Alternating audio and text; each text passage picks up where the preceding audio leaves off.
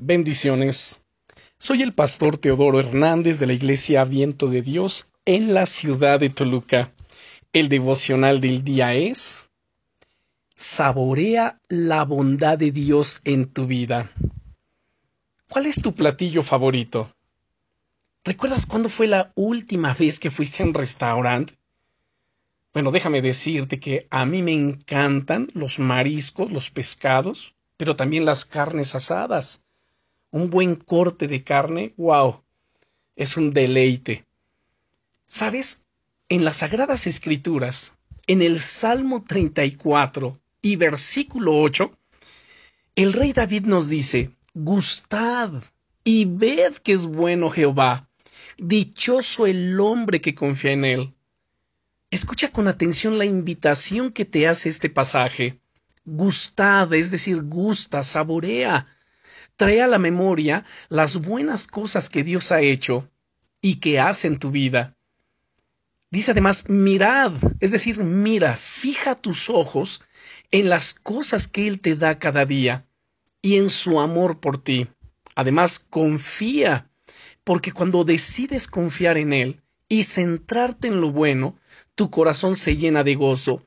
Estos tres principios son tan impresionantes y tan poderosos que si los llevamos a la práctica en nuestro día a día, nos van a bendecir de una manera gloriosa. Entonces, nuevamente te leo este texto.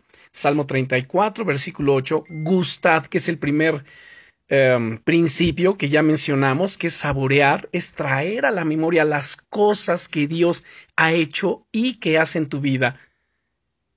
Y además dice, y ved que es bueno Dios, ve, mira, fija tus ojos en esas cosas gloriosas, en esas cosas buenas que Él te da cada día, en tu trabajo, en tu hogar, tu familia, tus seres queridos, su amor por ti. Y agrega este versículo diciendo, dichoso el hombre que confía en Él. Entonces confía es el tercer principio, porque cuando decides confiar en Él y centrarte en lo bueno, en su palabra, en sus promesas, en su perfecta voluntad, tu corazón se llena de gozo. Amado hermano, amada hermana, saborea la bondad de Dios en tu vida. Él no quiere solo que leas acerca de ello, ni que te quedes con lo que otros dicen al respecto. Él quiere que tú puedas experimentarla por ti mismo y disfrutar al máximo del manjar de su presencia. Pues ven a su presencia. Lo puedes hacer ahí donde estás. Entra en oración. Ven a su presencia. Ven a la iglesia. Ven a la congregación. Juntos reunámonos. Adoremos. Exaltemos. Bendigamos a nuestro Dios. Pero también aprendamos juntos de su palabra.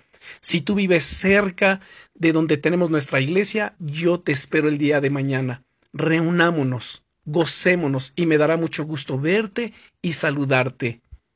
Acude sin reservas a su mesa. Bendiciones.